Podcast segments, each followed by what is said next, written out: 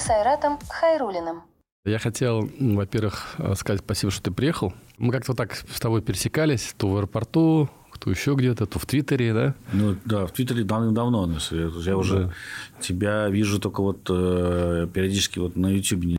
Азамат Сабиров, 45 лет, директор компании АВТ. Окончил юридический факультет Казанского государственного университета имени Ульянова Ленина. Работал ведущим на БИМ-радио с 1996 по 1998 год. Вот, поэтому как-то пересекались, ну, как-то так отрывисто, вот, можно сказать, э, такая первая беседа, если так можно выразиться. Давай попробуем 99 год вспомнить. Ты основал 99 год. туристическое агентство. С чего ты а, начинал? Да? Начинал все. Значит, начинал все очень со смешного. То есть, э... Ты начал продавать авиабилеты? Нет, началось все не с авиабилетов. То есть, я занимался вообще рекламным бизнесом, работал на радиостанции. И мне как-то один человек подал идею и сказал, слушай, а у нас же нет представительства, узбекских авиалиний, ты же из Ташкента. Я говорю, ну да. И я позвонил маме, э, там, она там с дядей пообщался. Оказалось, что ну, в Ташкенте же все родственники, знаешь, как в Израиле, наверное, там. Оказалось, что у нас там э, у мамы какой-то однокурсник, он работает э, первым вице-президентом узбекской авиалинии. И ему как бы сказали, слушай, а в Казани нету у вас ваших представителей была идея, что я стану представителем. В итоге наступает день X, приезжает а, мужчина, говорит, здравствуйте, вы Азамат? Я говорю, Азамат. Он мне сказал, что меня поможет найти офис, вот я представитель узбекских авиалиний. И я подумал, ну вот на этом как бы весь э, бизнес закончился. бизнес закончился, да. Но потом нашелся, нашелся еще один энтузиаст, который сказал, слушай, давай, я знаю в Москве людей, которые как бы тоже заинтересованы открыть кассу в Казани. На тот момент это было Домодедовское агентство сообщений, крупнейшее на тот момент в России.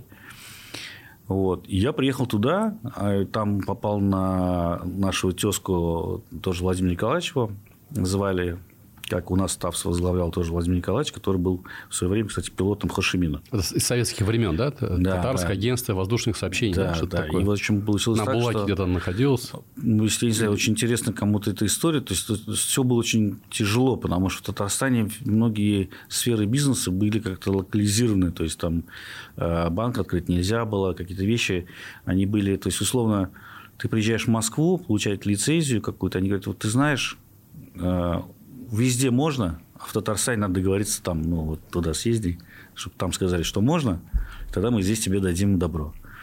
Вот, и как бы проходить было такие барьеры немножко непросто, но как бы надо дать должное некоторым людям, у которых была коммунистическая закалка. Ты объяснял, что ты даешь пролетариату заработать, что трудовой класс должен работать, и что мы не совсем капиталисты.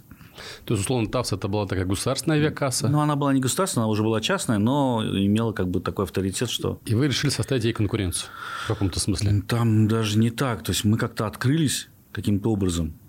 И когда уже перерегистрация пошла, там раздел бизнеса был, потому что как бы люди поняли, что этот бизнес тяжелый, и они как бы не хотят больше в нем участвовать, потому что на билеты коммерческие, и люди не верили, что это может быть настоящий. К нам приходили люди и говорят, у вас настоящие авиабилеты? Ну, то есть, вот там же государственная касса, а вот а вы здесь, у вас, вы, может, мошенники какие-то, я вообще улечу по этому билету. По определению даже не было э, частных компаний, которые продавали билеты.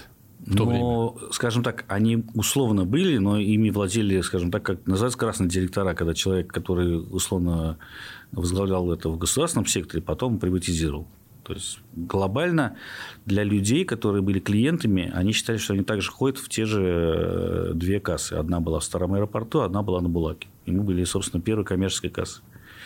Вот. Ну, то есть мы прошли эти э, сложные этапы, это отдельная история, вот, с историческими личностями, причем, когда ты э, бывшего пилота Хушимина личного пробиваешь разрешение с бумажкой, с подписью, что тебе можно, и в Москве ее показываешь, они говорят, ну все, уважаемый человек раз разрешил, значит, мы отказывать не будем. Так мы открылись, да. Я, по сути, первая коммерческая касса ну, в настоящем виде, которая вот, ну, с нуля. То есть, не то, что ты там старые кассы какие-то советские, там, 70-летние, просто выкупил и ну, продолжил этот путь. Мы как бы открылись до с нуля. Ты, наверное, ничего не понимал, как это все устроено. Я был просто, знаешь, такой, как это называется...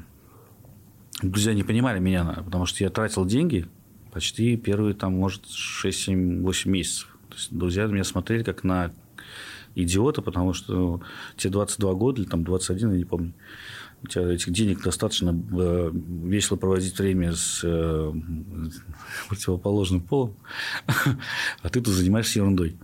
Вот. Я почему-то верил, что ну, как бы эта вот ниша должна пойти, и она пошла потом. То есть, причем такие, знаешь, эти прорывы были. То есть, первые полгода было тяжело, а потом пошел, знаешь, как-то 2x, 3x такой вот. А чтобы билеты продавать в 99 году, ты должен был договориться, наверное, с какими-то авиакомпаниями, да? которые... Мы же были субагентом этого московского агентства. То есть, а, мы, как бы, нам самое главное было пробить вот этот вот э, какую-то отдельную линию.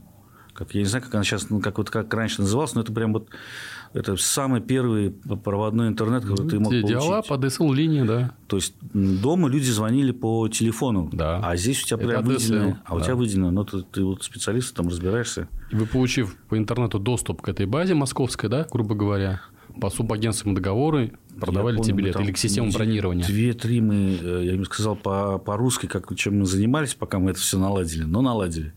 Да, и у нас, получается, открылась... Э, то есть, мы начинали с э, пульта «Сирена», значит, который теперь сейчас у всех. То есть, условно, от чего мы начинали, к тому угу. мы и пришли. Потому что сейчас все западные компании ушли.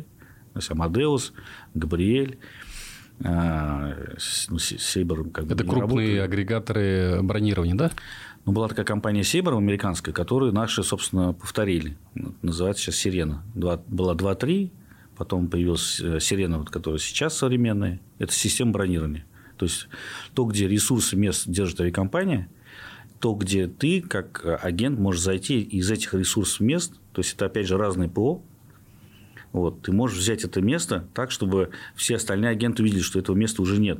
То есть, раньше происходило как? Ты звонишь на... Ну, пока мы там dial Хотя мы считались тоже прорывными, потому что а, все субагенты на тот момент, они выписывали билет как? Были бумажные билеты. Они звонили, значит, как мне там, какие места есть. Она его называет. Значит, она пишет место, я взяла там второе место. И за тебя, за, твой, за тобой записывают, ну, какое место ты взял. Потом, это вот интернет-технологии, когда появились первые, это отдельный телефон, туда ты ставишь два модема, помню, вообще что-то по 2000 долларов каждый стоил, космос, какие деньги стоили. И вот мы, мы начали уже, у нас уже компьютер был еще как телевизор, вот, и мы начали выписывать билеты, да. То есть, билеты были бумажные, то есть, нужно понимать, что ты берешь в системе место, но у тебя бумажный билет. Что за эти, за эти 20 лет с бизнесом происходило? Как он трансформировался? Он, так, он, он такой на э, луп сделал сейчас очень мощный. То есть, э, все уходило в интернет. Уходило настолько, что даже многие клиенты, которые сейчас ну, еще э, отправляют заявки в бумажном виде, условно, ну, там в email, э, там раньше по факсу еще отправляли. Мы очень долго переучили некоторых клиентов по факсу не отправлять, а отправлять э, по имейлу. Были клиенты, которые, и сейчас есть клиенты, Э, которые сами ну, полностью все выписывают. То есть, у них есть доступ к нашей ПО, они могут сами себе все оформить. И все шло уже к тому, чтобы, ну, понимаешь, да, все вот этот максимальный интернет, максимальные эти электронные документы, все прям круто, круто, круто, пока не наступила определенная дата, после которого все начало медленно возвращаться немножко назад. А вот э, такой вопрос очевидный, да, то есть вот есть такие агрегаторы, типа, ну, о самых известных, там, там Aviasales, Skycanner. Я там... Это мегамаркет такой. Я покупаю самостоятельно билет. А, ну, то есть я раньше приходил к вам и должен билет покупать у вас. Теперь вы, по сути, не нужны. Как вы конкурируете с людьми, которым вы тратите Мне нравится Ярослав, который был у тебя на подкасте, и он сказал классную фразу, еще, по-моему, такую рекламу у меня сделал. Я там этот видеоролик размещал даже в Инстаграме, потому что мне это понравилось. Он сказал, не знаю, где ты видишь билет, а я его вот. вот. Я могу как сказать, э, ты можешь приготовить кушать себе дома и поесть один. Сходить в магазин, все. Но, но некоторые люди ходят в ресторан, кто-то моет машину на, ну, на мойке, где он сам ее моет, а кто-то моет на мойке, где ему моет. Это разные виды сервисов. Поэтому, э, если человек хочет, ну, скажем, сам себе, условно, я так называю, то он может сам себя, а может э, получить сервис. То есть вопрос сервиса в чем? И сейчас, когда случилось как бы то, что случилось, актуализируется такая ситуация, что э, мы говорим как, я говорю своим клиентам, если ваше время дороже нашего, вы берете у нас. Если ваше время дешевле нашего, вы делаете все сами. То есть фишка в том, что э, когда ты покупаешь один билет, возможно, ты экономишь. Но никто не признается, как, знаешь, да, этот есть э, элемент. Все рассказывают про успех, но никто не рассказывает, как дельфины вытаскивают людей в разные места по океану. И никто не может рассказать, что дельфины хуже акул, даже, ну, даже, может быть, даже хуже, потому что никто не возвращался из тех, кого они утащили. И не, не мог рассказать, что эти милые существа, оказывается, могут и навредить многие люди не сознают, сколько раз они билет покупали не на ту дату, сколько раз они не смогли дозвониться до этого сервиса, ну, из 17 выбранных на том же мегамаркете, там, Aviasales, там, Skyscanner сейчас нет. Вот. Сколько раз они не могли что-то поменять. И сколько клиентов за эти 20 лет не звонят и говорят, Зама, ты же знаешь всех онлайнщиков, помоги, пожалуйста. Я говорю, а почему вы сразу не захотели отдать немножко денег, мы берем немного – у нас не, на, у нас не супермаркетская на, накидка. То есть, если бы я там имел, скажем, наценку как в супермаркете, я бы тебе на вертолете сейчас сюда прилетел. Поэтому ты платишь небольшие деньги, но зато ты не выписываешь сам, ты не, не отвечаешь за ошибку менеджера нашей компании, если, если она случилась, мы это на себя берем. Тебе все меняют по телефону, ты ничего не вбиваешь, не, не, если авиакомпания что-то отменила, ты ей не звонишь, ты даже не пытаешься найти ее телефон, все делает компания. Да, мы за это берем деньги. И это не очень большие деньги за наш сервис. А если вот представить такую ситуацию, вот взять 10 лет назад и сейчас – Представим, что там в год продается 100 миллионов билетов. Ну, условно такая цифра. 100 миллионов билетов или 100 миллионов пассажиров летает. Люди, которые раньше покупали билеты через угу. интернет, и люди, которые сейчас покупают билеты через интернет, доля этих людей растет? Конечно, растет. Если доля растет, получается, эти люди, которые были у тебя, они у тебя как бы уходят. Ну, э, Можно сказать, что бизнес такая, как бы твой как бы у нас в абсолютных бизнес, цифрах, у нас бизнес цифрах. расширяется, э, потому что э, получилась такая ситуация, что э, доля летающих все равно растет. То есть люди, больше людей из России начинают путешествовать. То есть Россия была достаточно такая страна, когда, то есть чем больше благосостояние людей, то есть их же становится больше, Понятно, что там молодежь в основном пытается ну, самостоятельно себе что-то выписывать. И доля, вот, скажем, людей, которые самостоятельно что-то делают, это ну, растет доля, когда ты билет делаешь ну, легкий, там, там, Стамбул, обратно и все. Там, Казань, Москва. Ну, то есть емкость показать. рынка растет, и в этой емкости и рынка вы тоже как растем мы в том числе, да. Ну, нужно понять, что я все-таки корпоративный сектор больше обслуживаю. Соответственно, корпоративный сектор тоже растет, внутренние перелеты растут, э, компании растут, и они как бы не занимаются тем, чтобы э, вот самостоятельно что-то выписывать. Потому что для того, чтобы самостоятельно что-то выписывать, нужно, опять же, брать менеджера.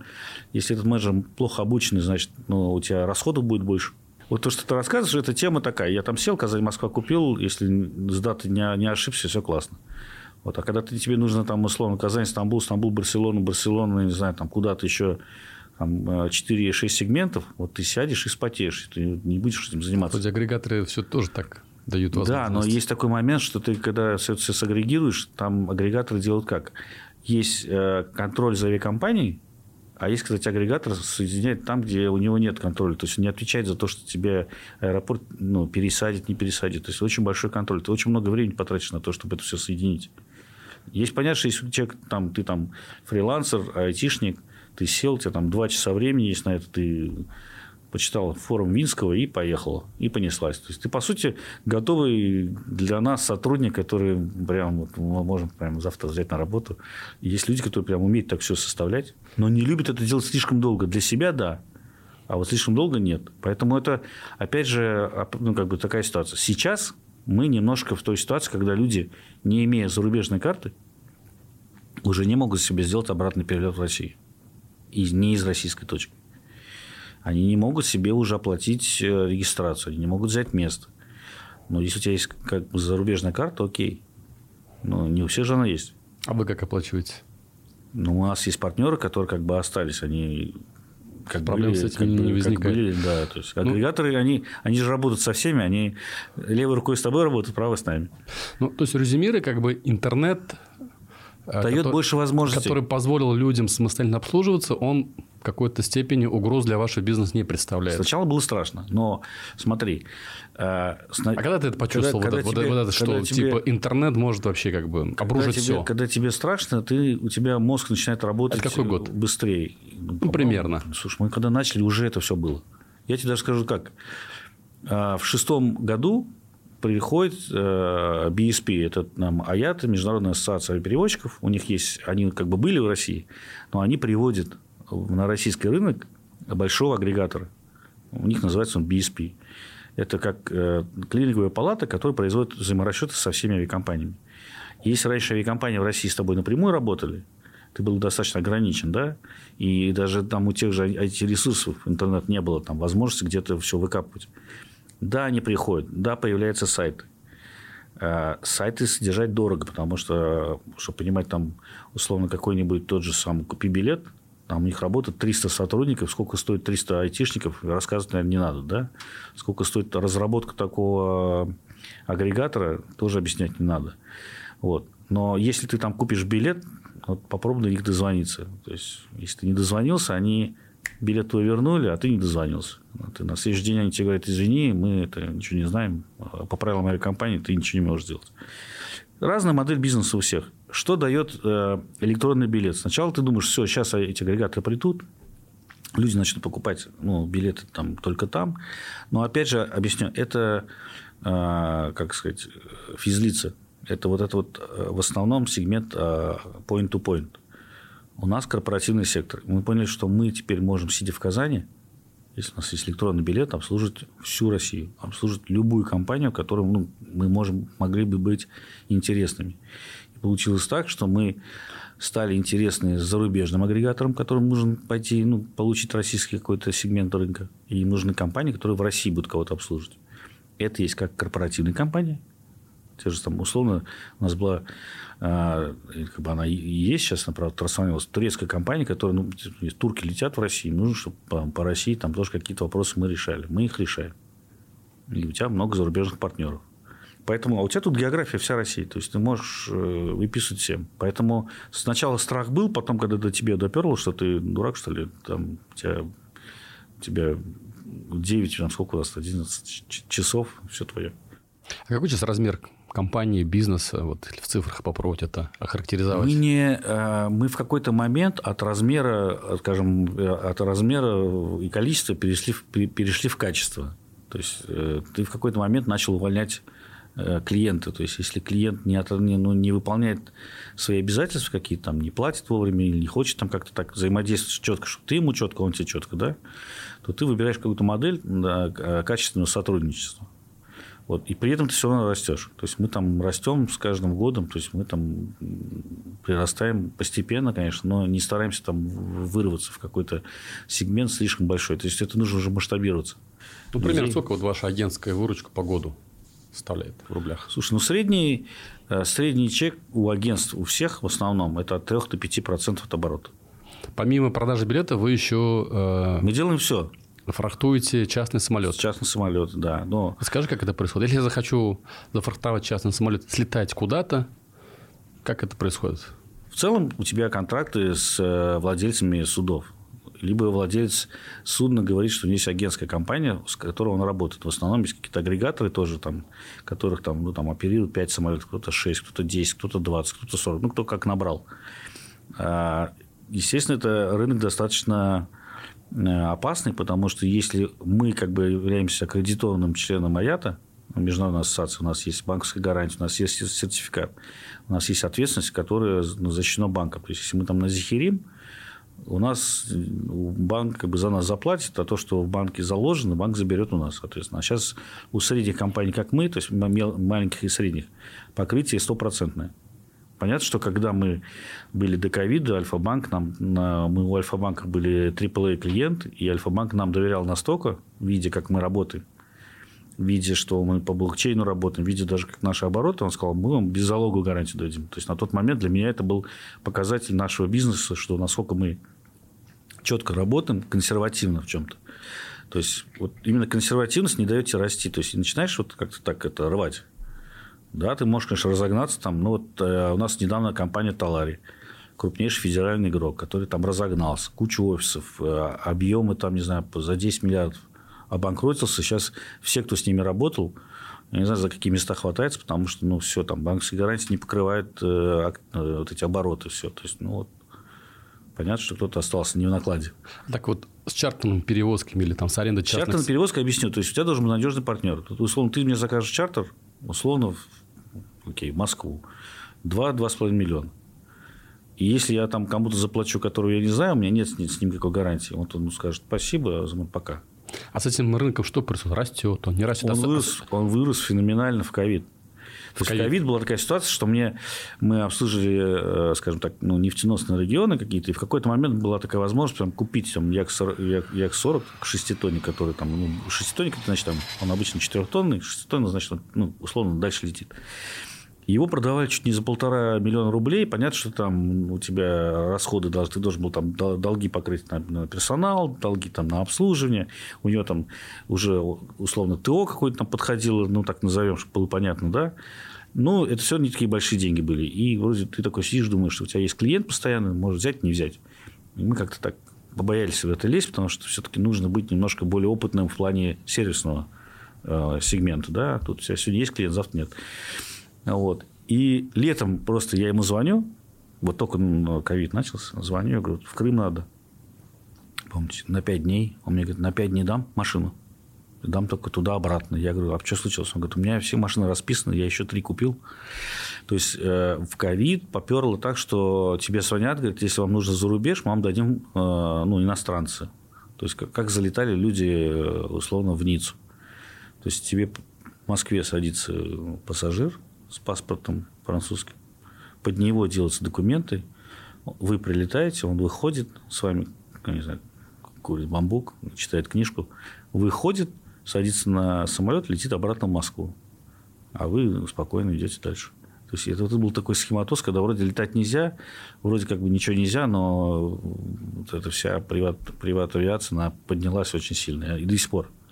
А вот еще появились такие сервисы, которые позволяют такой шеринг делать частных бортов. Раньше Берешь 10-местный какой-нибудь Гольфстрим, ну, нет, сейчас такого практически нет. Сейчас и летишь не один, а как бы набираешь пассажиров. Был такой стартап, я даже не забыл, как он называется, но сейчас такого... Это не взлетело, такого В нет. В Америке это работает. Потому что, опять же, объем рынка. То есть, объем рынка – менталитет. В России, если ты богатый человек, ты взял самолет, ты, ты думаешь, один. пошел ты нахер, я там один полечу. То есть, такого нет. Там друзьями шериться между собой, может быть. Есть классная штука, называется MT-lag. То есть, условно, когда но опять же, из Казани это такая не очень популярная штука, потому что ну, у нас, не, во-первых, республика имеет больше всего частных бортов. То есть такое ощущение, что у каждого под жопой свой самолет. Не, реально на душу населения, как, ну, я не знаю, там подушевно, э, самолетов в Казани больше, чем подушевно в Москве. Вот, поэтому из Москвы, условно, если ты летаешь, есть такое понятие MT-lag. МТЛЭК – это как бы наш пусто, звучит как пустая нога. Это ну, как бы пустое плечо. То есть, условно, самолет тебя отвез там э, в Барселону, а обратно, ну, как бы ты оплатил уже. Ну, или, или там как, ну, куда-то там point to point, но полетел, ты долетел, а ему надо обратно на стоянку в Москву, условно, вернуться. Или там в Лозанну, или там куда-то. То есть, ну, с, с какого места он там вылетел. А, соответственно, компании, у которых большой объем вот этих агентов, они говорят, ну, вот, вот там список MT-лэгов. То есть, там есть сегодня там... По пути обратно. Пустой из Барселоны там в Женеву, пустой в Москву, пустой туда, пустой сюда э, из Москвы, ну, как бы вот, и если у тебя есть желание, ты MT-лэг берешь там за практически 40% стоимости.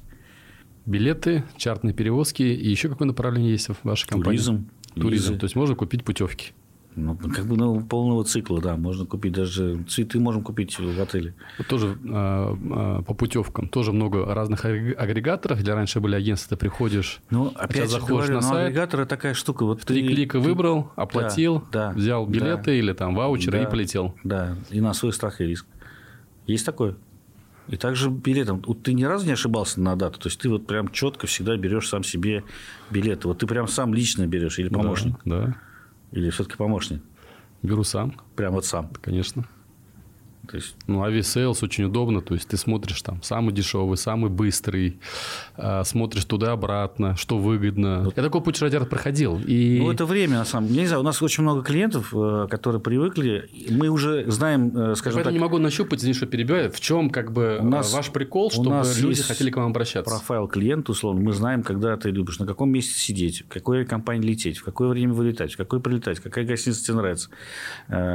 Любишь ты или сам на такси берешь, берешь, то есть там написано, он там сам такси берет, трансфер не надо. Кому-то надо трансфер. Э, какая класс машины, э, как бы кому-то надо списать не со своего счета, а командировочно. То есть очень много нюансов. То есть путешествие – это составная из очень большого количества вещей. Если человек есть время на все это потратить, потому что нужно изучить, какой отель там, хороший, нехороший, заполнен, не заполнен. У тебя будет вид на море. На... Потому что отели тоже такие. Сегодня у тебя есть вид на море, приезжаешь, и никто, блин, а у нас, как раз, их это и нету. Вот туристическом агентстве, знаешь, что замечал? Что агент продает не то, что тебе нужно, а то, что где у него маржинальность выше. Вот этим правило. отличается авиационное корпоративное агентство. То есть он будет продавать то, что, условно продаем... говоря, где у него есть обратный значит, это, ты знаешь, бонус, ты возврат. Ты говоришь еще про что-то, еще что-то, агентство, еще где два стула, два стола, и вот он как бы больше ничем не занимается. У нас туристическая составляющая. Вот вы не вот, туроператор, вы туагентство. Мы и туроператор в том числе. Туроператор. Да, по России. Замечу. Ладно, что происходит с путешествиями? Все хорошо. Растет рост внутреннего туризма. То есть, внешне, конечно, не очень растет, но там такая сейчас цена. Там Стамбул три раза дороже полететь. Эмираты стали стоить, как Мальдивы. Уже Мальдивы не кажутся таким дорогим, как Эмираты. То есть, просто ценник вырос. Ценник вырос. Напуганные жители нашей страны увеличили ценник на путешествия во время вот этого, знаешь, туда-сюда, когда они там сгоняли все. Там люди покупали на чартер. То есть, э, ребята в Москве ставили чартер – или там мне звонили, говорили, слушай, свободный а 321 есть, там на 220 мест, там 225. В Арме... Те, Ере... Ереван, да? Ереван, да, говорит, поставим его и пульнем там по 200 тысяч билет. Я говорю, ну, мы этим не занимаемся, то есть для нас нет этого... Я, понимаешь, по своей философии человек, который играет в гольф, а когда ты играешь в гольф, для того, чтобы вот это вот, как ты говоришь, жадно вот это вот делать, жадно сидеть, вот это вот выстригать. Это надо выстригать, понимаешь? Это надо как... Этот, как Чесать, чесать поляну, да? Как Зачесывать как поляну? называется этот чувак, который с секатором ходит каждый день у тебя во дворе, вот эти огромные Садовник? кусты. Садовник? Это надо сидеть, понимаешь, и выстригать. А у нас бизнес такой, как бы, вот, ну, системный. То есть, э, везде, как, вот, как, знаешь, как Макдональдсе. Все, каждый знает, кто что делает. Есть определенные нормативы, мы по ним фигачим. Кто в Казани э, с кем вы конкурируете в Татарстане? Вот по, сходной, по схожей модели. Я знаю, вот Салават есть, да, компания? Слушай, но все работают по-разному. Ну, Салават, среди... они больше, ну, travel. VIP travel такой все. То есть, они тоже как бы в корп э, заходили. То есть, мы первые были, кто был вообще, ну, предложил корп э, сегмент. То есть, мы самые первые начинали. Потом никто не верил, что на билетах можно зарабатывать. И все остальные ребята, которые из старой гвардии, они когда посмотрели на нас и поняли, что, оказывается, на билетах тоже можно начать зарабатывать. Да? Там были даже люди, которые не связаны с этим бизнесом, посмотрели, решили, что у них есть достаточно связи в Татарстане, чтобы подтянуть клиентов и начать этим заниматься. То есть, люди от нас увидели, что этим можно зарабатывать. Но, опять же говорю, а, есть как бы сегмент, когда ты предоставляешь больший ну, спектр услуг. Я думаю, что у нас, э, ну, скажем так, тотально конкурентов в этом нет, потому что мы предоставляем большой сектор. То есть мы делаем все. Мы еще и мазь, мазь сделаем. Мазь? Ну, это конференции всякие мы можем провести. Там, Что такое мазь? Это митинг и э, а, такая интервью, интервью, да, а, конференция, events, да. Англичане любят аббревиатуры. Ну, в общем, у нас спектр, э, ну, как бы пакет услуг, в чем мы умеем делать, он достаточно большой. Замат, э, тебя можно назвать, что ты такой главный по путешествиям в Татарстане? Ты много где бывал? Слушай, у нас э, есть люди, которые лучше путешествуют больше, чем я. Я не могу сказать, что я главный по путешествиям. У нас главный по путешествиям Сергей, э, Сергей Иванов. Ну, расскажи про свой опыт. Где ты бывал, в каких странах? Слушай, ну у меня э, опыт какой? То есть, э, первое путешествие я совершил, знаешь, э, в Эмираты. Я юрфак закончил и два, две недели проработал в страховой компании «Итиль». И они запускали рейс для своих клиентов в Эмираты. И мне, я помню, сказал как раз директор э, страховой компании «Тиль», говорит, найди там пять клиентов, и ты шестым поедешь бесплатно. Такой наш сетевой маркетинг. Я нашел реально. И получил возможность полететь в Эмираты. Для меня это был, конечно, шок. Там студент только что, вот, и у тебя есть такая возможность. Ну, это прям шок был. После этого я понял, что, блин, да, надо заниматься, ну, как бы зарабатывать деньги и путешествовать. И... Можно какой-то такой топ-3 стран, которые надо посетить? Надо. И, да. Вот. Или, или, или теплые воспоминания э, Но оставили. Япония мне оставила теплые воспоминания. Япония. Япония – это must have, прям, да. Это... Ты знаешь, я думал, что Китай будет такой страной э, невероятной, да, но когда я приехал в, в Японию, Япония – это прям вот ты когда прилетаешь, не знаю, может, тогда тот день такой был прикольный, там был дождь, большой самолет огромный, 767, не знаю, на тот момент, это был 2003 год, тебя сажают в тюрьму, понятно, там долгие разговоры, там очень смешная ситуация была, когда мне говорят, иди, вон, позвони, там кто тебя встречает. Я подхожу, там, ну, как, Япония – это как Америка на японском. И там стоит аппарат, 25 центов, и он мне говорит, why you come to Tokyo if you fly to Osaka? И вот это вот с этим акцентом я 4 интервью провел. То есть, я уже где-то, знаешь, на второй час уже по-английски начал лучше говорить, чем я прилетел. Я такой подхожу, я ему хотел сказать, ты идиот, что ли? Ну, где у меня 25 центов-то я возьму? Я только прилетел. И в итоге они нас сажают, ну, аэропорт Призен, это условно не так, что прям тюрьма, там, знаешь, там Кутузка, просто как бы дверь, аэропорт Призен, решетка, ты сидишь условно в комнате, вот. Там даже был такой курьезный случай, когда сидел парень, а нас встречал друг, он еврей, у них там какая-то своя тусовка, еврейский бизнес какой-то имел. И он сказал, пока я здесь, приезжайте. И мы что-то с ним разговариваем. Он сказал, я знаю пять русских слов, понятно каких. Вот. И говорит, вы кому прилетели? Я говорю, к Мише. Он говорит, Калинович? И ты представляешь, ты летел, извиняюсь, полмира причем, что ты, если помнишь такую ситуацию, когда у нас был рейс Казань, Самара, Самара, Франкфурт, Франкфурт, Токио, ну, там Франкфурт, условно, куда угодно. То есть, мы с другом, который выглядит как Дуэн Скала Джонсон размером, мы летели вот как раз вот весь этот путь. Прилетели очень веселые. Нас на 5 часов приняли. И после этого, знаешь, ты попадаешь в Японию, все тебя выпустили, они извинились, там что-то разобрались, дали на место двухнедельный визу, они дали, сказали, вот вам, э, если там Мимасай, Симасен, вот вам на, на два месяца, все наклонялись. Я после Японии, кстати, две недели там провел, я потом приехал, и мне автоматически хотелось везде вот так вот поблагодарить каждую, там, два дня я себя отучал то, что, ну, каждый раз, я когда здоровался, ну, ты начинаешь наклоняться, там, везде. Уникальная страна, я считаю, что, ну, наверное, если, ну, очень дорогая, правда, но шикарные. Вот вторая сторона. А которая... в чем вот это вот, э, вот это уник... в чем вайб вот этот? Вайб вот японцев, в этой шикарности. Потому да. что там только японцы. 98 или 99 процентов там Японии живут только японцев. То есть она настолько уникальная, максимально. И они настолько... А чем это привлекает? Ну, ты понимаешь, то есть, условно, уже весь мир глобализирован. Ты приезжаешь, ты уже видишь разных людей, там уже перемешано все, культуры уже перемешаны, какого-то уже там... Ты же не приедешь в Америку, не, не, не будешь видеть одних ковбоев. Представляешь, ты приехал в город, там ковбои скачут, э, эти все повозки, все, как будто там, ну, уникальность какая-то. Уже такого нет. Ты приедешь в Америку, ты как будто попал на, как этот, э, инопланетный вокзал, да, там разные люди ходят, все.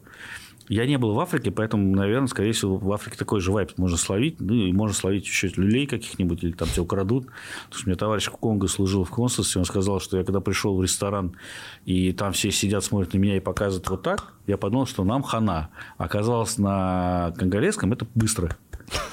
А, понимаешь? То есть, ну, есть же разные движения в разных странах. То есть, вот такой момент. Поэтому их куда-то едете, изучайте нюансы каждой страны. Да? Э, что не, первое, и первое, что нельзя делать в этой стране. Вот. Поэтому как бы Япония попала случайно. Ну, то есть, это было какой-то, знаешь, первые два дня заход такого в Японии был просто невероятный какой-то. То есть, просто как-то вот въехал, поэтому запомнилось очень надолго. Второй момент – это Америка, конечно. Что Америка начиналась у меня с визового центра, когда инспектор вместо интервью рассказывал мне анекдот про имя Азамат. У казахов в паспорте э, место гражданства написано Казахстан Азаматы. Угу. Ну, то есть гражданин Казахстана, Казахстан Азаматы, там воин, там великий воин Казахстана. И мы поржали, он мне поставил значит, печать на три года. Я начал свое путешествие в Америку. Я там, помню, один раз за 10 дней я объехал всю Калифорнию, проехал 4400 километров. Вот. И невероятные вещи. По там... побережью, да, западному? Я уехал на Антилопа каньон через Лас-Вегас. В Лас-Вегасе я прыгнул с э, этой, отеля «Вышка», там есть, можно прыгать вниз. Ну, как, в Сочи я прыгал 207 метров с моста. Конечно, в Сочи ну, более так это, скажем так, страшнее, потому что ты реально летишь. Здесь тебя как бы на тросах немножко спускают, но все равно ты как бы сам же момент нужно же как бы просто ну, оттолкнуться, но дальше тебя на тросах несет. А вот в Сочи прям реально кайф. Если кто-то хочет испытать адреналин, мне даже парашютисты сказали, что ты идиот. Ну, я, не, я уж с парашютом хотя бы знаешь, у меня что-то сзади есть, а тут ноги привязаны, летишь один. Это очень э, прикольно. Просто мне не очень было страшно, может быть, из-за того, что я дайвер. И на дайвинге есть такое э, погружение, когда ты там э, total blue, то есть ты просто падаешь, и у тебя нет ну, ни, ни стен, ничего, ты просто летишь в пространстве. Э, если ты был на Красном море, там э, есть э, Дахаб такое место, там можно идти, прозрачность там нереальная какая-то в Красном море. И реально, когда ты начинаешь падать, условно, там есть место, где надо падать сразу на 40 метров. И ты летишь 40 метров, ты чувствуешь себя как будто космонавт невесомости. То есть, э, как бы... А причем ты падаешь, падаешь, падаешь, там такая ответственная стена, и там глубина, не знаю, метров, может, 300, но его ничего не видно. То есть, ты летишь, а там еще компьютер тебе уже показывает, что хватит, а ты смотришь вниз, там еще лететь и лететь. Поэтому, может, после этого как-то не очень страшно прыгать. Но даже если взять Америку с Японией, да, они похожи, то, наверное, на первое место я бы все-таки поставил Италию. Италию? Потому что Италия, ну, понятно, что Испания тоже классная. Франция безумно классно. Но и в Италии все очень как компактно. То есть, если там везде надо много ездить, вот в Италии ты прям мега компактная. империи. Остатки Римской империи. Вот. Э, и в целом там я в Италию ездил раз 8, может, там раз 10. И каждый раз ты приезжаешь в Италию, понимаешь, ты хоть 120 раз туда приедешь, Италию, даже те люди, которые живут там 20 лет, у нас там была вот гид, которая нас, нас возила как-то, она говорит, я езжу по корпоративным группам, я, говорит, 22 года живу, я всю Италию еще не объехал. И там все насыщенно. У нас там, условно, из одного города, пока доедешь, уже устанешь, да? А у них пока с одного города там 400 километров доедешь, ты, наверное, полгода будешь ехать. Сопьешься. Куда сейчас можно, куда вообще люди ездят путешествовать или Слушай, отдыхать? Ездят, вот куда хотели ездить, туда ездят просто дороже и такими путями. То есть, ты знаешь, каждый момент, вот ковид, он поменял привкусы, скажем, вкусы и привкусы людей. Кто-то начал открывать там Россию, да, активно. То есть, может, ковид в этом плане даже помог российскому туризму, который вообще не был готов. Априори российский туризм он был рассчитан на советских людей. То есть, ну, были уже люди, которые привыкли, вот они вот привыкли кататься там в Анапу. Даже эти люди начали немножко расширять. Там люди Алтая начали смотреть, Мурманск. А Дальний Восток открылся для многих очень круто. То есть, там хоть и дорого, но люди начали летать. Потому что в Исландию сейчас не полетишь. Пожалуйста, у нас есть. У нас страна офигенная. Куда можно сесть, к вам прийти в агентство? Что вы посоветуете? Какие-то красивые российские места? Слушай, ты знаешь, вот есть такая тема, что сейчас э, с развитием интернета люди стали э, приходить и говорить, вот мне вот это сделать. То есть люди уже не, Определились не спрашивают, они, они просто не хотят это делать сами. То есть он знает, куда поехать, вот как ты. Ну, то есть нажимать кнопки не хочет, не хочет связываться с ответственностью за свой тур. То есть он знает, что если что, он звонит нам, и мы выносим там, не знаю, мозги, мы решаем вопросы. Есть какие-нибудь на, э, на твоей памяти эксклюзивные интересные туры, которые ты организовывал? Экзотика. Ну, Танзания, когда мы делали два сафари, люди летели на собственном самолете.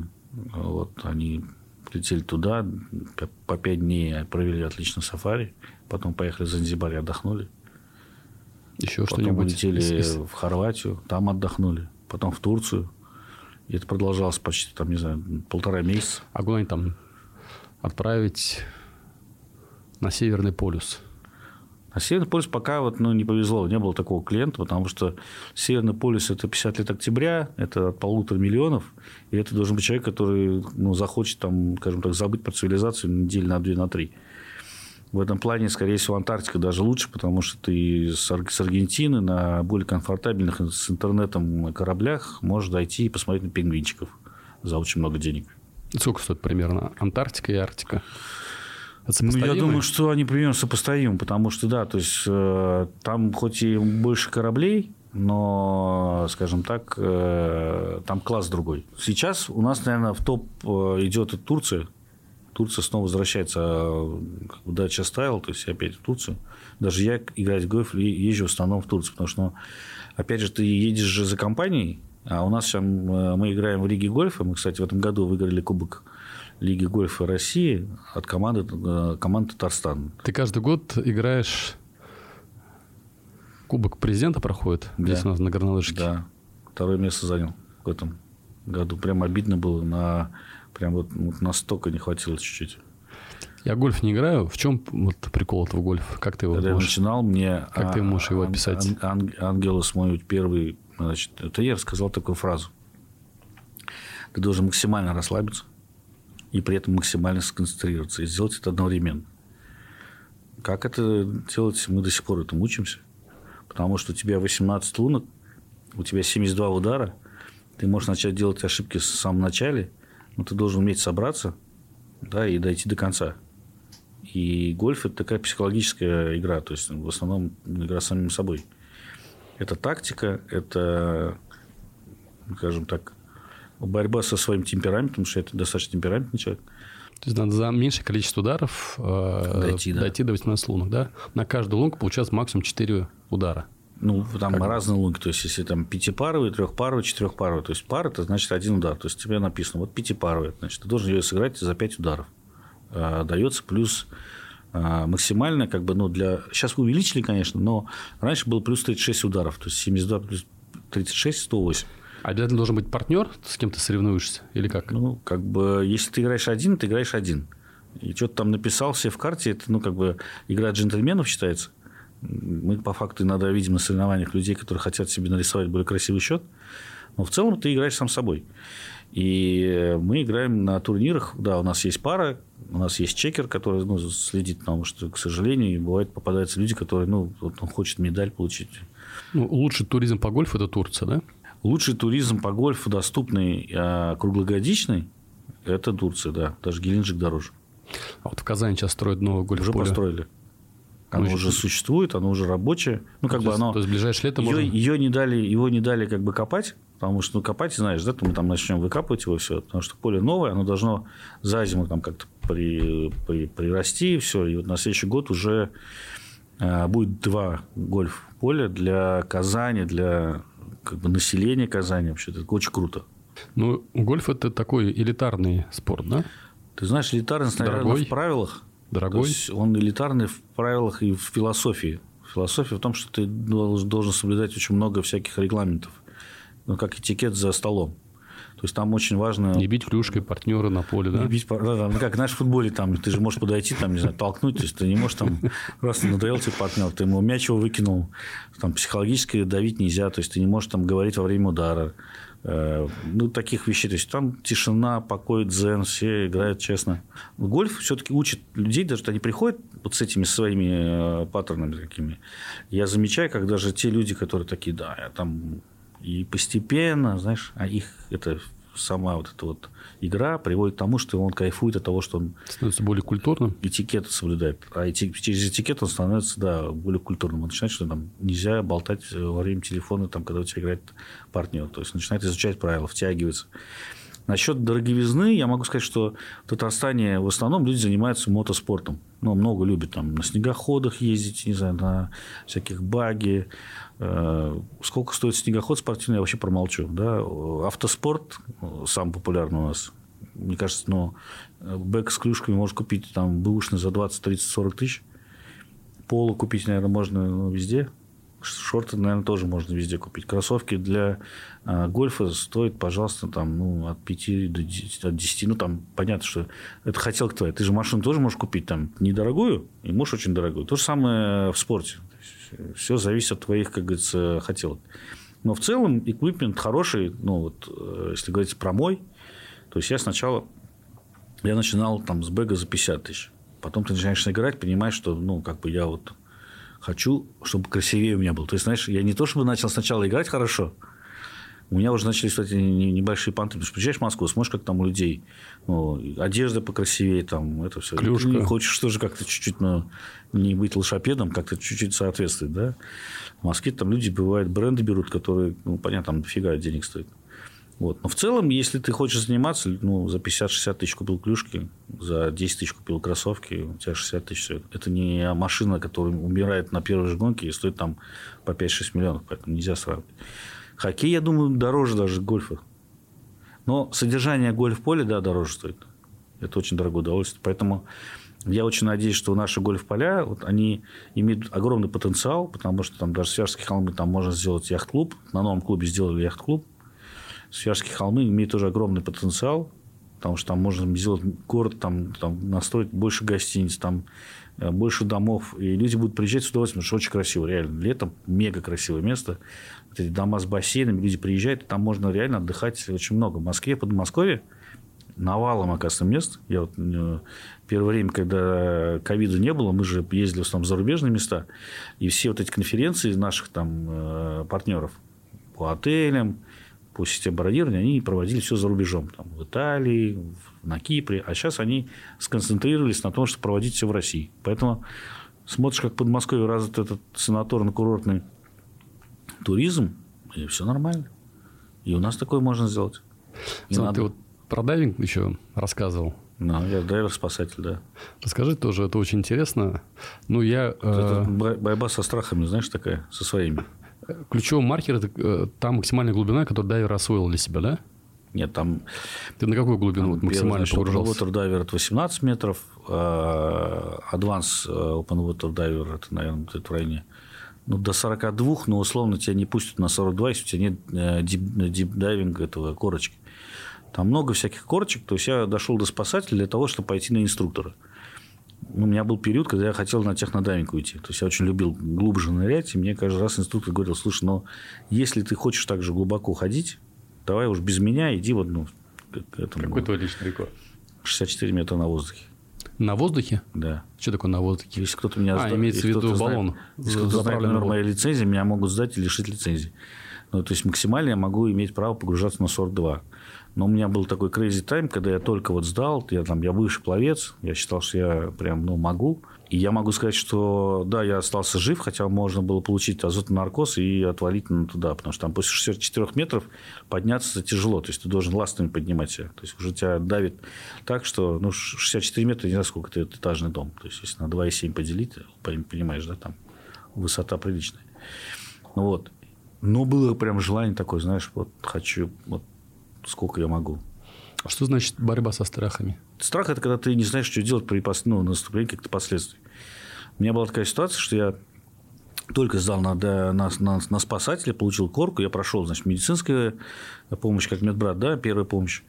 А, там был курс э, пассивной паники, активной паники, Э, всяких разных фобий, там все, то, что ты как бы тренер понимал, что ты как бы готов вообще в принципе быть спасателем. То есть там же есть еще главное правило спасателя.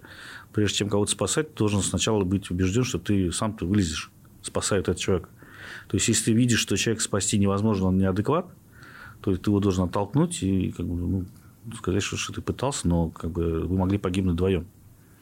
Вот. И я попал, значит, есть такой корабль Тисельгорм, я даже, по-моему, дату помню, это был 13 мая 2008 год.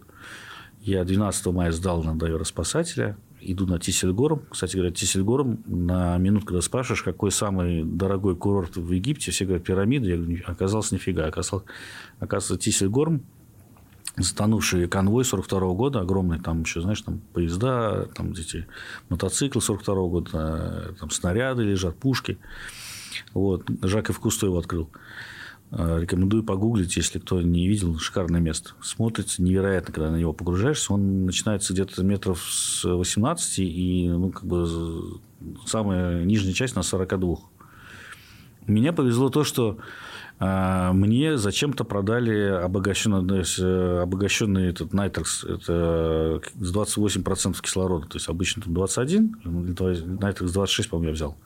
Но когда у тебя обогащенный кислород в баллоне, ты можешь на глубине быть дольше. При этом компьютер у меня был настроен на кислород, на обычный, на 21.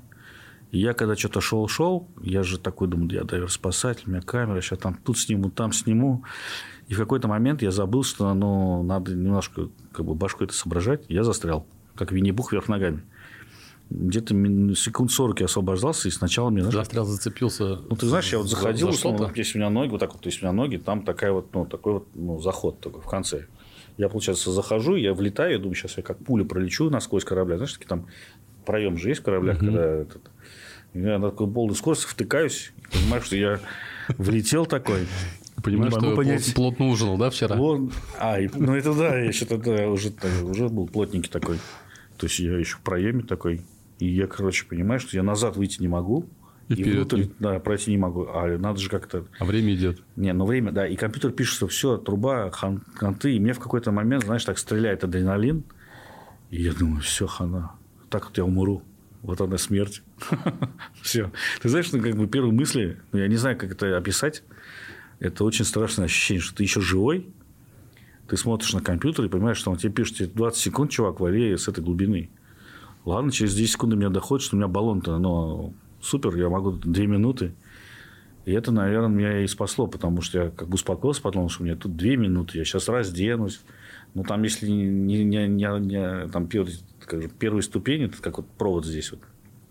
Если его не отдеру, ну, я там был обучен, знаешь, открутить э, от баллона эту штуку, взять, значит, загубник, всплыть. И всплыть так, что надо было, чтобы тебе еще течение в Судан не унесло там куда-нибудь. То есть, ты должен был как-то этим... Ну, как бы там очень такая, знаешь, перспектива была не очень прикольная.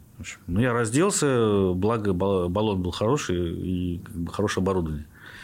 Освободился, порезался, правда. Ну, от, от, откатал, как говорится, всю программу Потом, когда я все оборудование вытаскивал, у меня там порезана рука была, а инструктор мне сказал, ты же дайвер-спасатель, где аптечку знаешь, иди спасайся. Угу. Вот, но было страшно. Я могу сказать, что все случаи проблем, которые потом иногда у меня там была проблема со сноубордом, я когда улетел, это когда ты считаешь, что ты вот, но уже все знаешь, ты самоуверенный слишком, и гибнут всегда самоуверенные.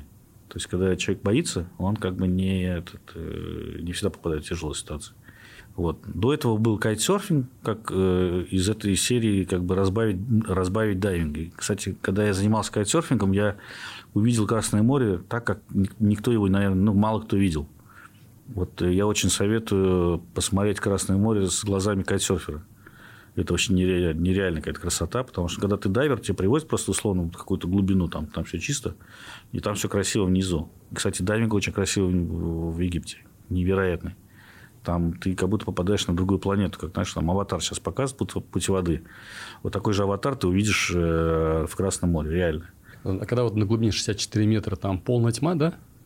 Ну, нет, там или, не так или, темно. Или, или немножко видно? Не так темно. То есть, я там как-то...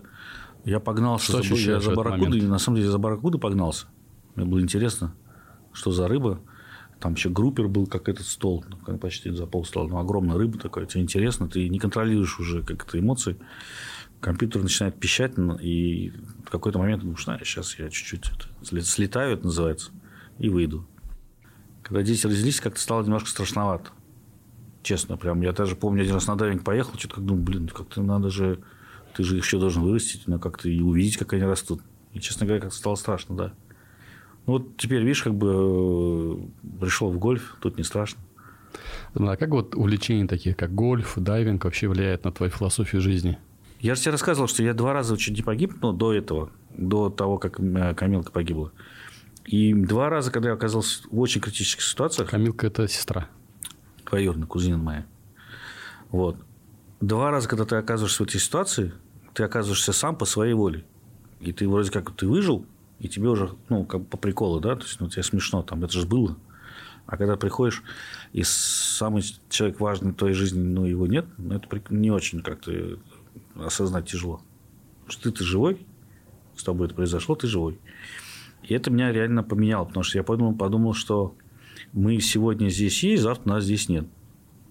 Ну, как-то хочется пожить на этой земле. Тут красиво. Ты занимаешься путешествиями. Поэтому я рад тем людям, которых я вижу. Например, да, я вижу бизнесменов очень многих, которые играют в гольф. Это люди, которые реально не копают там, а, не знаю, там золотые рудники до последнего, да, там, пока до глины не дойдут. Они вот, ну, так грамотно, то есть они не то, что закончили бизнес, понимаешь, то есть нет такого, что человек бизнес закончил. Я даже вижу, как люди в гольфе начинают бизнес перестраивать по-другому. Они делают его так, что он философски меняется таким образом, что он развивается тоже сам. Ну, как бы он с их помощью стратегически растет. У меня э, партнер мне как-то сказал такую классную фразу, когда я э, открывал офис, я, знаешь, как был э, итальянец, который владеет своим отелем или там, рестораном, да, там утром подмел, столы открыл, тут накрыл, там отвез, тут привез. Мне он сказал, слушай, если ты так будешь делать бизнес, ты никогда его не сделаешь большим. Найми водителя, найми помощника, помощники, занимайся стратегией. И это вот как бы работает. Азам, ты один из э, первых пользователей Твиттера. Слушай, ну ты знаешь, нас... И, и, и, до, сих пор, и, и, до, сих пор ты самый там активный, наверное, Слушай, из всей нас, твиттер, нас прославил, твиттер тусовки. Нас, нас прославил, кто, ну, не будем говорить его имя, нас, все его знают ник старый, это Трололо. Вот он как-то так э, начал там зажигать, а потом почему-то нас позвали. Что ты не хочешь назвать? Э, ну, ты, можно Ленар. Ли, ты Ленара имеешь в виду? Да, да. Вот. Ленар как-то так... Ленар Файзулин. Э, Файзулин, да. Он нас как-то начал собирать ну, там, звать твиттерских, начали твиттерские собираться, по-моему, Ягудина, кстати говоря, в кафе в Каве, которая была на университетском, по-моему, да. Вот. И э, потом нас позвали в Кабмин как э, гражданских этих активистов или блогеров. Это какой год? Это, блин, это я уже вспомнить не могу. На заре начала интернета. Лет 2009, наверное. Посмотреть, когда вообще Твиттер начался. 2010. Значит, там была смешная ситуация, потому что нас позвали, и в ЖЖ э, э, взорвалась канализация, там блогеры начали писать, какой хера, почему их позвали, мы тут топовые блогеры, значит, они там все нас... Почему они промыли э, Файзульна, промыли Ягудина, Ягудин больше всех это разозлил, он с ними там со всеми гавкался.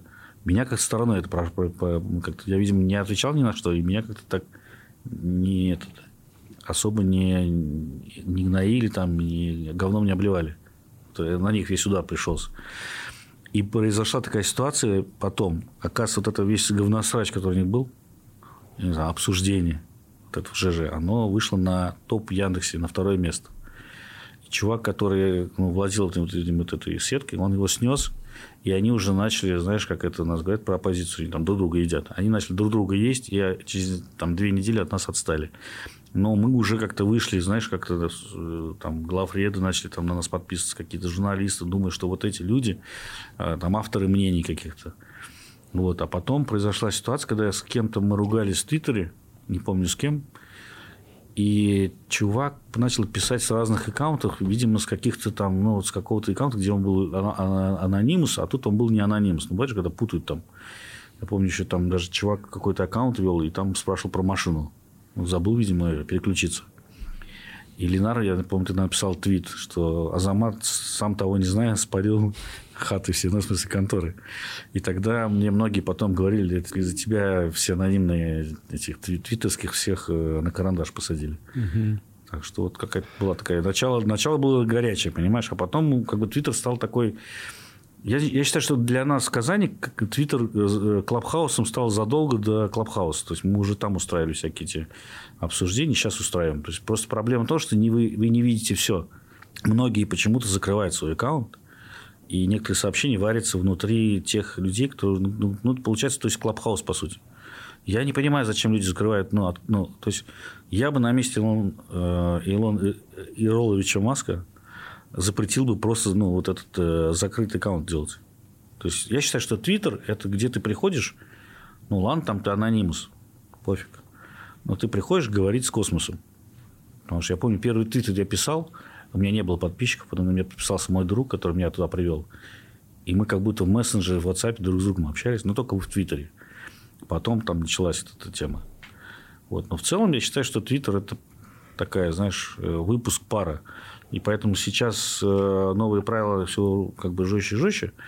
Ты уже начинаешь думать, что писать, что не писать. Иногда стираешь даже твиты. Даже по пьяни стараешься не писать. Знаешь, по пьяни такой начинаешь писать, потом просыпаешь, думаешь, господи, что же у меня в голове это творится. Вот. Сейчас такого нет, потому что ты понимаешь, может прилететь. Как сказать, э, твои твиты очень интересно читать. Ты любишь вот в Твиттере всегда, как бы говорится, на вентилятор накидывать. Зачастую. Слушай, ну у меня была история с мэрией когда они сделали такой регламент по вывескам, который, я не знаю, кто писал, не знаю, романист какой-то писал, да, его, но э, съездите в Узбекистан, вот там в Ташкенте, изучите, как они все сделали спокойно. Там все рекламные агентства прекрасно знают, какие вывески делать. Они ну, четко поняли правила. Это знаешь, как правила дорожного движения же все понимают, ну, практически. Вот, ну, там все понятно. Ты приходишь в агентство, оно прошло обучение в этом, я не знаю, там, условно, каком-то органе, они тебе делают паспорт, его тебе согласовывают буквально там в один день. У нас это мне нравится цвет, это мне не нравится, что за ерунда. Я три, три года пытался согласовать паспорт. Но это же ненормально. Ты, наверное, единственный, кто остался в Твиттере в Татарстане. Единственный, но ну, нет. такой. Я просто вижу, что нет. Там, если сравнивать 10 лет Там назад, зачем? 10 лет назад, когда Рустам Нугалеевич там твиты писал, там Не, ну раньше было ко- весело, да. бо- Большое количество чиновников там было, да, Да, все, сейчас, все сейчас, писали. да? сейчас стало, да. скучно. А, все перешли на телегу, да, то есть телеграм-каналы, нет же публичные коммона. каналы. Коммона нет, вот это вот, вот это Там нет поболтать. рекомендаций. Там нельзя там поретвитнуть кого-то, там нельзя. То есть ты просто условно включаешь канал такой, знаешь, как это, и переключаешь как новостной. То есть вот это вот Твиттер, конечно, я надеюсь, с приходом Илона Маск у нас от- от- откроет Твиттер и вернется общественная дискуссия. То есть он давал общественную дискуссию. Очень важно, кстати. Через общественную дискуссию ты узнаешь многие вещи раньше и быстрее. Телега она просто не дает такой обратной связи, и ее тяжелее, мне кажется, мониторить все-таки. Нужно больше людей, потому что нужно каждый канал мониторить по какому-то там отдельно. Здесь у тебя прямо по прямой ты можешь все видеть. Про Илона Маска, да, когда он возглавил, купил все такое, он один из первых твитов написал о том, что что делать с свободой слова, да? Да, потом Он начал там- Уэста забанил. Он там разбанил кого-то, теперь потом опять кого-то забанил. Вот ты как считаешь, вот ты такой, значит, долгожитель интернет-индустрии, да, во всех ее формах. Долгожитель, я тебе скажу один прикол. Значит, меня, мне 45 лет, я поменял паспорт. Прихожу в ФЦ, они говорят, вот вам паспорт, он с вами до конца жизни. И поржали такие. Я думаю, ну, весело, конечно. Ну, Но ты же понимаешь, ты же понимаешь, что ну, какой-то ты, видимо, экватор жизни прошел, а дальше ты уже пошел, ну, в смысле, как этот э, blue deep такой. Ну и вот возвращаясь к Твиттеру, особенно вот эта история, ну, шумевшая, когда Дональда Трампа, значит, забанили, да, что он там не мог писать. Вот как ты считаешь, вот интернет – это территория, где должна быть, как бы, ну, скажем так, или это, или это свободная территория? Слушай, ну вот есть этикет в гольфе. Понятно, что там что-то плохое запрещено, то есть ты не можешь там матом ругать э, своего партнера ну, по игре, что он хорошо ударил лучше, чем ты, да? Ну, ты же не можешь сказать, ну, вот в футболе ты там бежишь по ноге, там проехался к нему, толкнул его. Здесь этого нет. То есть, понятно, что должны быть некие все-таки правила э, разумные, когда нельзя призывать там за убийство, за нацизм или за какие-то другие вещи. Фишка в том, что мы видим, что во всем мире вот эта свобода слова, она как бы, знаешь, вот она вот э, 70-х годов, она так вот зажимается, и мы приходим, про это говорить нельзя, там у них тоже про... Ну, то есть, у нас свой набор как бы про нельзя, у них там свой набор про нельзя. А, ну, Понятно, что на восточных странах там свой набор про нельзя. И сейчас такое ощущение, что люди, а, может быть, в 70-х это было свободнее, или там после Второй мировой войны, мне кажется, до 90-х годов мир был вот крутой. Он был открытый, с какими-то, может, косяками, все. И вот он с 90-х годов, он идет обратно какой-то вот знаешь, это поэтому я думаю, что это какая-то такая петля, знаешь, для человечества. Да, Странная вопрос, очень. чуть вопрос по-другому задам. Вот, а, 10 лет назад ты пользовался Твиттером, и сейчас пользуешься Твиттером, да? Там, 10 лет назад пользовался интернетом, и сейчас пользуешься интернетом. Тебе какое время больше нравится? То или это, когда ты пользуешься интернетом? Когда ничего раньше не регулировалось, пишешь то, что хочешь, думаешь то, что хочешь, выражаешь Смотри, свое вот мнение. я тебе расскажу, когда мы имели вот этот плюрализм, когда все чиновники, да, я там мог условно тебе в Твиттер написать, ты мне условно мог ответить. Я там, ну, как бы, если я там не пишу тебе, что ты там э, какой-то там нехороший человек, а я пишу по делу, что вот там господин министр, вот есть там такая идея, или там, ну, вот обратить. Ну, то есть, по сфере деятельности обращаешься к человеку, который принимает решение в какой-то отрасли, и такой ис- используешься как краудфандинг, по сути, да, то есть, для тебя мы были как люди, которые могли, конечно, высказать там какие-то негативные вещи, но я считаю, что если негатив переходит немножко как бы совсем э, не в ту плоскость, ну, не, не, не, не практично, то он как бы не очень интересен. То есть Твиттер был как краудфандинговая платформа, которая, когда тебе могли высказать все, высказать какую-то критику, и вы там были.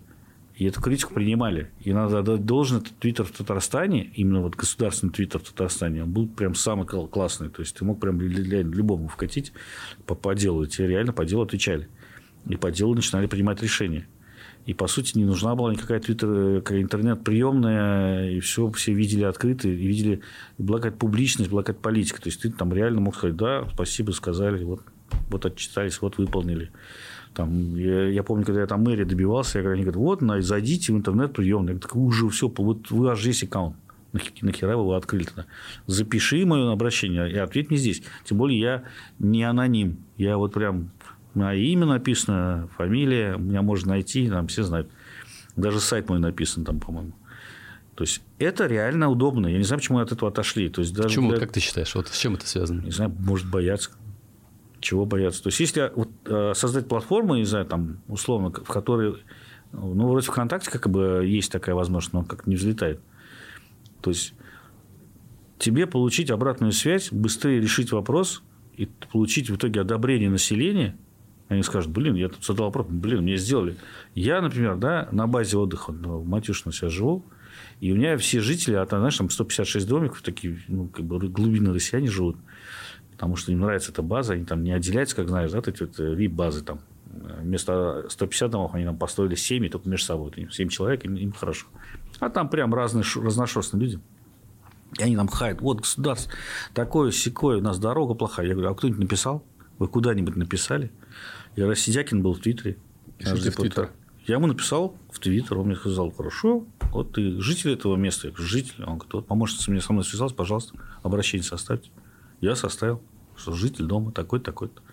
Потом еще один твиттерянин тоже подсоединился. Он это принял, запустил, дорогу сделали. Я им говорю, давайте делать дорогу внутри базы. Никто не хочет скидываться. Я говорю, ребят, у меня такая интересная ситуация с вами. То есть вы хаете государство. Вы не обращаетесь ни в один госорган. Вы хотите, что вот от вашего хая внутри вашей кухни вас услышали? Для вас создали все возможности. Они даже в Твиттер американский пришли, я не знаю, ну, для того, чтобы вам было, если вам лень, извиняюсь, там, зайти на каждый отдельный сайт министерства, вот они вот прям в приложении, да, просто напиши текст как мессенджер, как вот своей подруге, и тебе даже начнут там отвечать. Это же офигенно было. Это может, не было ни в одном регионе, кстати, как в Татарстане такая тема была. Может, вы их напугали, чиновников, поэтому...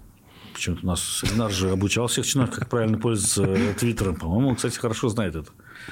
Не, реально, то есть, если ты получаешь обращение и на него реагируешь, у нас э, Кадыров же, пока его не заблочили, он же чуть ли не управлял с Твиттером э, республики, отлично с этим справлялся. То есть, он, все чиновники должны были быть э, подписаны, он читал все обращения и говорил, что вот каждый должен ответить нам. Работал офигенно. Зачем отняли этот инструмент, не понимаю. Никто не отнимал. Вот я хочу... Не, понимаешь, они начали, ты понимаешь, э, мы же говорим о том, почему Илон Маск говорит, купил, хочу сделать свободу слова. Дадут им это сделать? Это не знаю. Понимаешь, что с той стороны тоже прилетело. То есть, та сторона не должна была ну, закручивать гайки. То есть, получается, что не только, ну, понятно, что нельзя нам обвинять только наших, потому что мы что-то там закрываем. Ну, условно, наши там что-то закрывают. Там тоже закрывают. Вот в этом проблема. Я, я, я как бы, понятно, что я ничего с этим сделать не смогу, но раньше было лучше, да. Перейдем к Блицу. Давай. Так, направление для путешествий. Европа, Азия, северные или южные страны? Слушай, наверное, Азия. Сейчас. Предпочитаемый вид туристического отдыха. Активный, пассивный? Активный, конечно.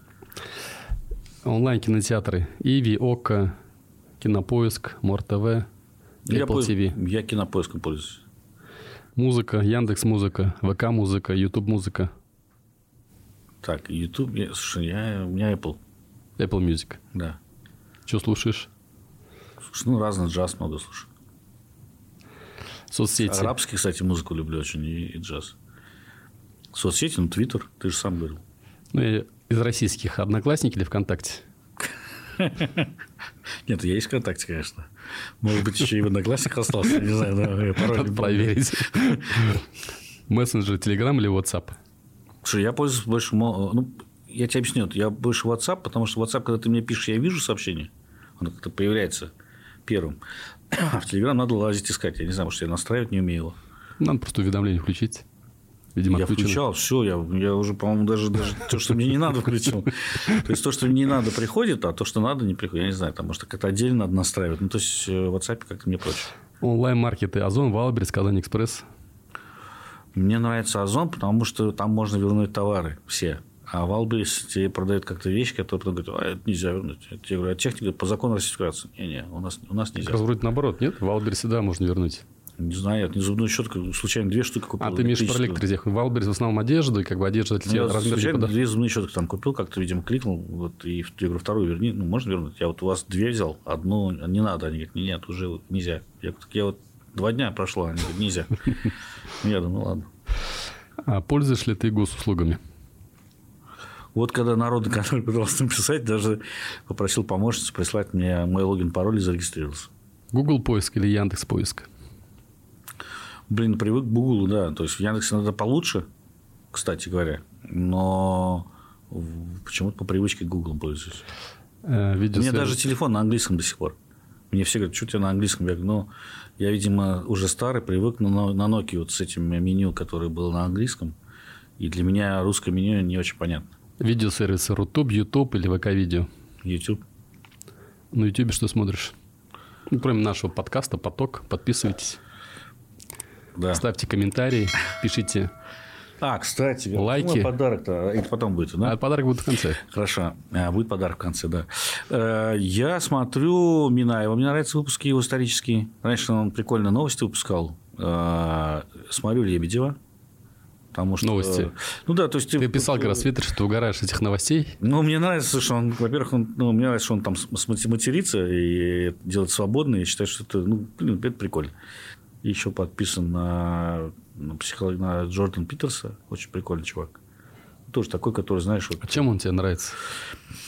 Ну, он так, знаешь, не пытается понравиться э, клиенту, условно говоря. Ну, если там некоторые психологи начинают выбирать какую-то сторону, то он говорит вот то, что он реально сам думает. Ну, его основной тезис о том, что мужчина от женщин отличаются. Э, Как бы, да. Да, но же- есть как бы, как сказать, э, в Америке так нельзя говорить, да, то есть ты сразу тебя там Но его там- феминизм, да. там еще что-то. собственно, наверное, по-моему, на этом и поднялся, когда там студенты начали что-то возникать, что сказали, ребят, Что есть биологические различия. И он как бы на этом стоит. То есть, человек, мне чем нравится, он, когда человек не начинает там прогибаться под изменчивый мир, да, То есть тебе нравится вот человек, который как бы может правду матку, да, что называется, резать. Как понимать правду матку? Он же не говорит что-то неестественное. Он говорит, как психолог, естественные вещи. То есть, он как бы объясняет э, ну, то, что он э, биологически правильно и как, как работает э, женская психология или мужская. Все. Он не выходит за рамки каких-то там вещей. И все. Онлайн-банки Альфа-банк, Сбер, Тиньков, Точка. Слушай, как бы, не знаю, ну, как бы надо переходить уже, говорит, в, Альфа- в Акбарсбанк. Но пока, да, Сбер, ну, как бы на основной. iPhone Хотя или... он уже сбол. Сбол. Сбол. iPhone или Android? iPhone. Я вообще немножко, конечно, консервативный человек. Научили пользоваться айфоном, я не пользуюсь. Ну и в завершение, Азамат, тебя подарок нашим подписчикам Да, давайте. и задание, Ну, есть один момент такой. где Я, выступить. я пок- я покажу то, как... э, я пок- а куда А ты разверни вот, вот на эту камеру. Знаешь, это как, как это называется эта штука, когда вот так делаешь? АСМР. Самое главное... АСМР? Это надо вот так. Да, да, сюда, ты не Да, умеешь. да, не умею. Вот так. Да, ну, э, мне рассказали про это АСМР. И разговаривать надо очень тихонечко. Вот таким голосом. Хорошо. Ты принес футболочку, Азамат, давай показывай. Вот. Значит, здесь написано наша компания. Кстати, Поближе к микрофону, поближе вот так. Нашептывай, да, как будто в ухо говоришь. я неопытный блогер. Я в YouTube есть, но я там ничего не, не пощу. Не разбудите, не разбудите. Ладно, продолжим в нормальном режиме. А, Я знаю, что самый кайф – это распаковывать подарки. А, Мой принцип жизни вот такой вот, знаешь. Не мудри. Когда ты это понял? Когда я это понял, Или сколько лет тебе было? слушай, я понял это в 2011 году. И вот с тех пор я считаю, что вот надо жить вот таким образом, чтобы это было э, короче. И когда люди мудрят, мне все сложнее. Твоему сыну сколько лет? Вот 27 будет 10. Если вот как вот этот принцип десятилетнему ребенку ты объяснишь? Меня сын как-то увидел, говорит, папа, это же, ну, это же, это же матершина, это же, это же, это что это такое? Я говорю, вообще-то это город есть в Голландии. Если что, да. Он такой, а что это значит? Это хуй мудрить, мудрить знаю, а хуй? Я говорю, ну, не мудри. Он говорит, а что нельзя было написать не мудри? Что ты мудришь-то сам, знаешь? Я подумал, ну да, наверное, десятилетний ребенок. Слушай, не переведешь ни на какой язык, да? Кроме, да, кроме русского, да. То есть, Вот это непере- непередаваемое... как там песня Азамата Мусагалиева «Хули ты ноешь», да? Вот. То есть, есть у нас, конечно, в русском языке слова, которые, ну, и татарском. Я Там сейчас мем разошелся с Салаватом, когда он сказать, ну, как у вас там год закончился, декабрь. Он говорит, ну, нервов нет, там, ничего нет. Не видел, да? Я тебе где запись есть, тебе покажу. Вот. И Салават Абы тоже у нас, кстати, активный пользователь Инстаграма. Не знаю, есть он в Твиттере, но он так освоил Инстаграм хорошо, что прям блогер. Но ты Инстаграм тоже продолжаешь пользоваться. Инстаграм. Для меня Инстаграм это такая возможность показать, показать, что нужно кайфовать от жизни, что нужно путешествовать. Э, Пейзаж из балкона, Гольф-клуб, море. да. Такое. Ну, или гольф-клуб. Вернемся к нашей аудитории. Да. Подарочек задание за что? какое-то? Задание, да.